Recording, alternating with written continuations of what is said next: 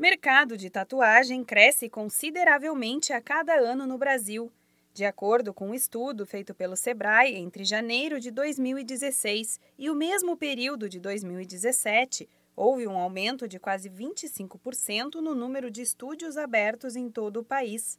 O resultado mostra que o preconceito com o segmento diminui cada vez mais e a procura, tanto de clientes quanto de profissionais da área, só aumenta.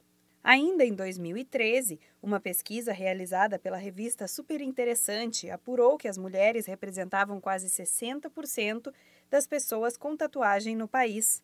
Em relação à faixa etária, o resultado mostrou que pessoas entre 19 e 25 anos correspondiam a quase metade dos tatuados entrevistados. A vantagem de começar um negócio no ramo de tatuagem é que a empresa não precisa ser grande. O profissional pode, inclusive, ser um microempreendedor individual e, conforme a demanda for crescendo, ele se formaliza como dono de pequena empresa.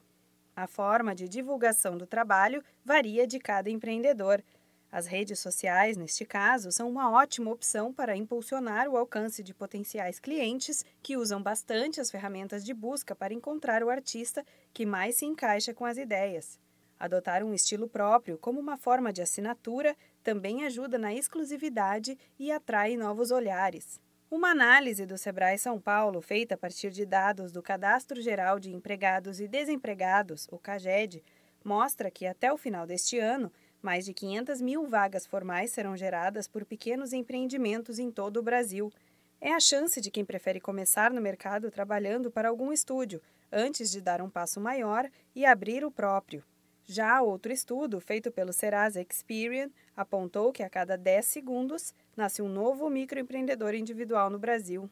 Se você ainda tem dúvidas, mas decidiu que quer começar um negócio próprio no mercado de tatuagens, procure o Sebrae São Paulo.